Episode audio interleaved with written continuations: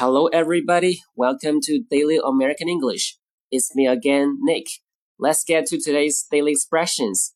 Number one, you are not my type. You're not my type. Type 意思是类型。You're not my type. 你不是我喜欢的类型，你不是我的菜。Number two, she's totally my type. She's totally my type. Totally 完全的，它完全是我喜欢的类型，它就是我喜欢的类型。Number three, she's been here for a while. She's been here for a while. She's been, she has been. A while 意思是一会儿、一段时间。She's been here for a while. 她来这儿有段时间了。Number four.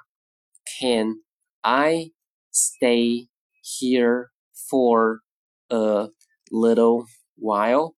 Can I stay here for a little while? A while 一会儿，a little while 一小会儿，我能在这待会儿吗？Number five, have you been to America before? Have you been to America before? Have been to 意思是去过。 某个地方。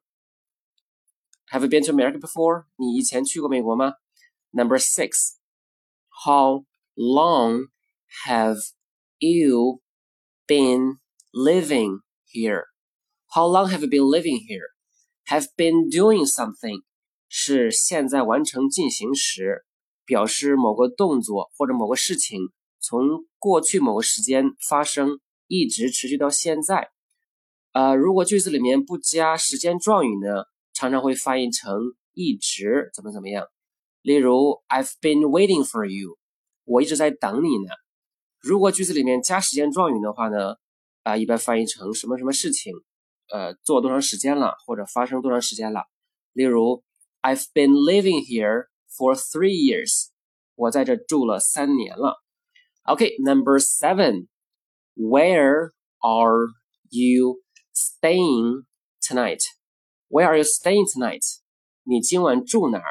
Stay 有个用法呢，表示临时的或者短暂的住在某个地方。例如住宾馆不能说 live in a hotel，而是要说 stay in a hotel。OK，number、okay, eight. I'm staying at my friend's place. I'm staying at my friend's place. 我住我朋友那儿。Place 地方，呃，在这儿呢表示家或者是房子。OK，Number、okay, nine. What are you doing, man? What are you doing, man? 这个句子的重音呢应该落在 doing 上面，所以前三个词呢会弱读成 What are you? What are you?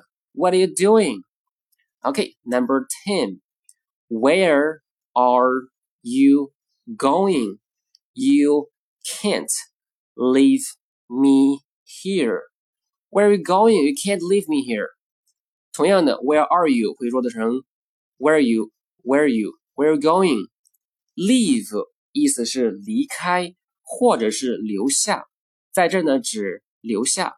如果说把某物或者是某人留在某留在某个地方，可以说 leave something or somebody somewhere。